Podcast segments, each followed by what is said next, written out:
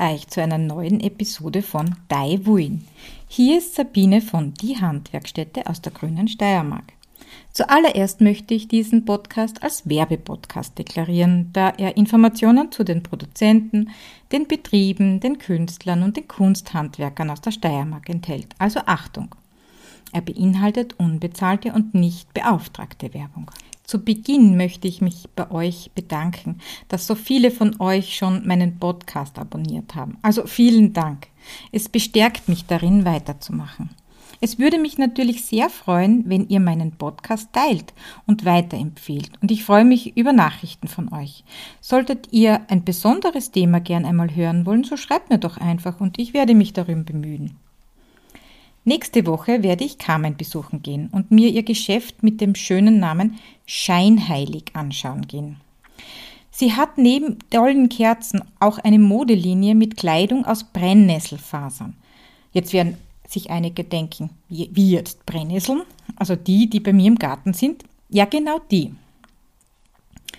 Aber was ist genau denn der Unterschied zwischen einer Brennnesselfaser und einer Wollfaser?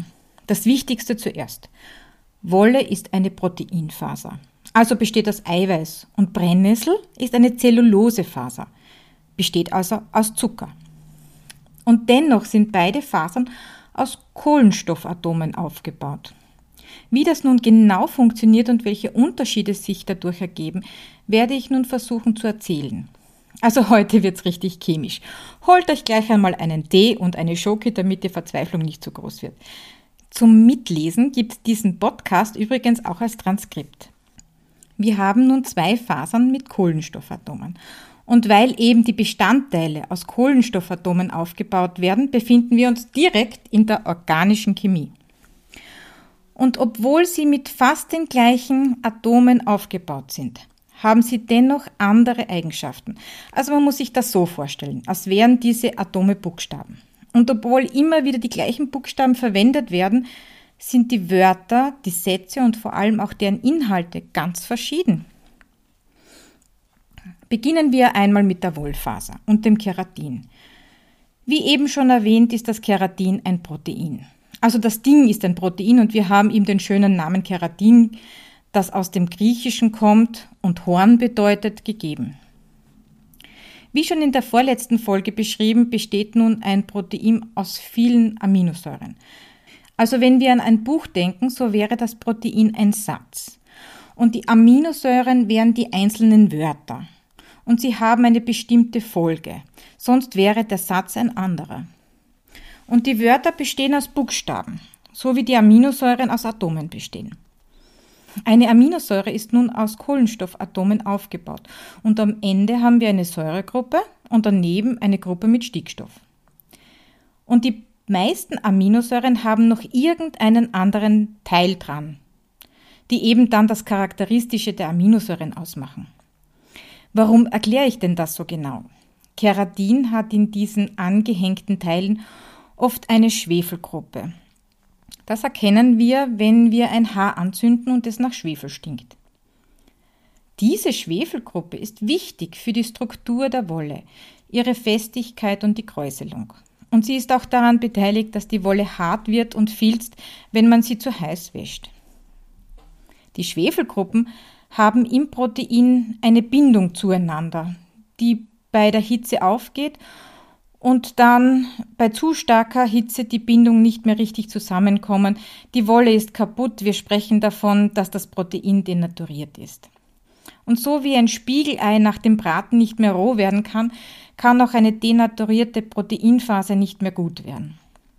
Dieses Denaturieren findet nicht nur bei Hitze statt, sondern auch bei bestimmten pH-Werten, bei UV-Bestrahlung und auch bei mechanischen Überbelastung.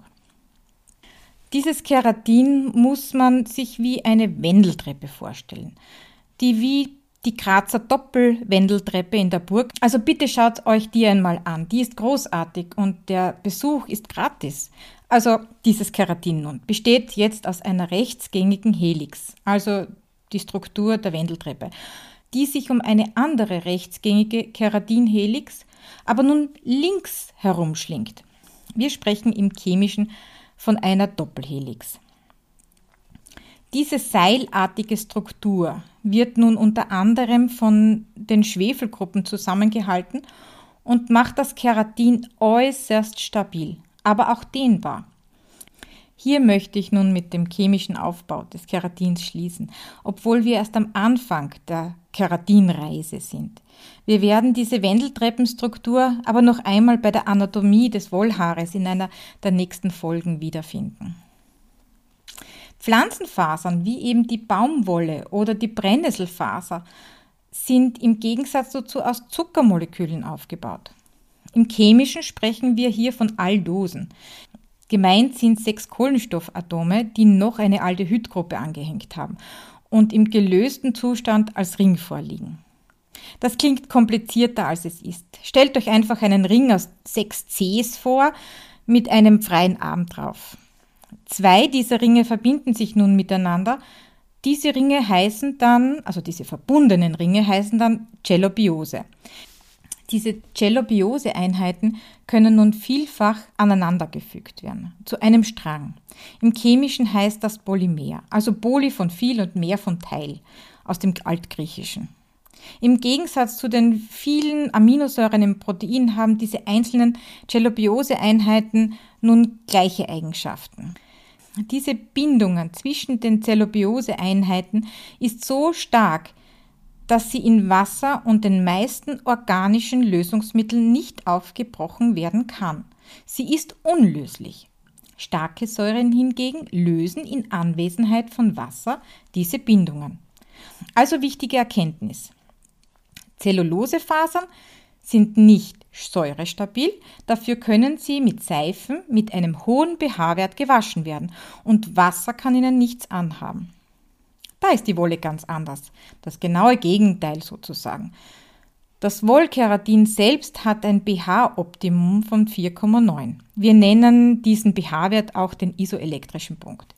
Hier ist das Wollkeratin am stabilsten, da die Salzbrücken, das sind auch Kräfte, die das Keratin zusammenhalten, gut ausgeprägt sind. Dieser pH-Wert ist von der Natur gut gewählt, da der pH-Wert von Schweiß zwischen 4,7 und 5 liegt. Ihr seht also, die Natur weiß, was sie tut. Und das erklärt auch, warum sich diese Fasern im sauren wohler fühlen als im basischen. Warum? Je stärker der pH-Wert in der Umgebung abweicht, umso stärker werden die Strukturen im Protein gebrochen und das Protein denaturiert. Wir sehen also, ein Protein hat viele Feinde und deshalb müssen wir sehr sorgsam mit einer Proteinfaser umgehen. Eine Beschreibung davon habe ich euch unten wieder verlinkt.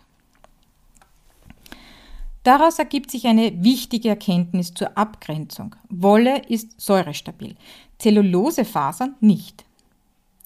Wir haben gerade gehört, Zellulose ist nicht wasserlöslich, kann aber bis zu 21 Prozent ihres Eigengewichtes an Wasser aufnehmen. Die Wollfaser ist auch hygroskopisch, heißt, sie kann Wasser aufnehmen und das bis zu 30 Prozent ihres Eigengewichtes. Diese Eigenschaft verdankt sie den Aminosäuren im Keratin, die nun die Wassermoleküle binden. Natürlich geht das zu Lasten der eigenen Stabilität. Sie verliert bei maximaler Aufnahme 20 Prozent ihrer Festigkeit. Kaltes Wasser schädigt aber dabei die Wolle nicht, beziehungsweise nur unter langer, langer Zeiteinwirkung. Dafür heißes Wasser bzw. heißer Dampf. Die Brücken im Protein werden gelöst und so können einzelne Proteinketten aus der Faser heraustreten. Man nennt das dann Wollgelatine. Deshalb muss man beim Bügeln von Wolle sehr vorsichtig sein. Beim Bügeln von Zellulosefasern werden diese Verbindungen auch gelöst, bilden sich aber beim Trocknen und Erkalten wieder. Das ist auch im kalten Zustand zu sehen. Hier heißt es dann, es knittert. Also, Wasser greift Wolle an, Zellulosefasern nicht. Dafür knittert Wolle nicht, Zellulose schon. Ein weiterer Punkt ist Filzen. Wir haben schon den Mechanismus des Filzens besprochen. Wolle hat ihre Schindeln auf der Außenseite, die sich unter Reibung und Seife ineinander verschieben. Die Wolle filzt. Zellulosefasern haben diese Schindelarchitektur nicht und somit kann die Faser auch nicht filzen. Das bedeutet aber auch, dass sie so glatt ist, dass sie nicht kratzt. Ich habe letztens gemeint, dass die Kombination von Zellulosefasern mit Wollfasern in einer Faser nicht so gut ist. Der Grund liegt im Unterschied der Eigenschaften. Was für die Wollfaser gut ist, schädigt die Zellulosefaser und umgekehrt. Im Grunde kann man sagen, Wolle ist genau das Gegenteil von Baumwolle, von Brennnesselwolle und anderen Zellulosefasern. Und das ist auch gut so. Wir haben zwei Faserarten, die zu unterschiedlichen Zwecken einsetzbar sind die man nicht innerhalb einer Faser kombinieren sollte, aber als Zwiebellook, also in Schichten, toll einsetzbar ist. Eine Zellulosefaser auf der Haut reizt diese nicht und kann heiß gewaschen werden und fühlt sich kühl an. An kalten Tagen die wärmende Wolljacke darüber ist für mich die perfekte Kombination. Zellulosefasern werden schon seit Jahrtausenden für Bekleidung verwendet. Manche Quellen gehen davon aus, dass die ältesten Funde 34.000 Jahre alt sind. Das älteste erhaltene Kleidungsstück ist das Darkan-Dress, ein gewebtes Leinenkleid, gefunden in einem ägyptischen Grab. Es ist circa 5000 Jahre alt und kann im Petrie Museum of Egyptian Archaeology am University College London angeschaut werden. Das Bild und einen Artikel davon habe ich euch verlinkt. Die Brennnesselfaser wurde bei uns vor allem während des Zweiten Weltkrieges angebaut, da man sie für die Heeresuniformen verwendet hat. Diese Faser verlor nach und nach ihre Bedeutung in der Textilindustrie, da der Ertrag pro Anbaufläche und auch die aufwendige Fasergewinnung für die Industrie zu wenig gewinnträchtig war. Aber seit einigen Jahren sieht man wieder einzelne Manufakturen, die sich dieser alten Faser erinnert haben, und so wird uns Carmen demnächst über ihre Erfahrungen damit berichten. Die Verwendung von Schafwolle stellte sich erst viel später ein, nämlich in der Jungsteinzeit, also vor circa 10.000 Jahren. Der Grund liegt in der Entwicklung der Schafe. Ursprünglich hatten Schafe ja kein langes Wollhaar und mussten auch nicht geschoren werden, da sie einen natürlichen Haarwechsel hatten. Manche Rassen haben dies heute noch so. Ein Beispiel dafür ist das Kamerunschaf.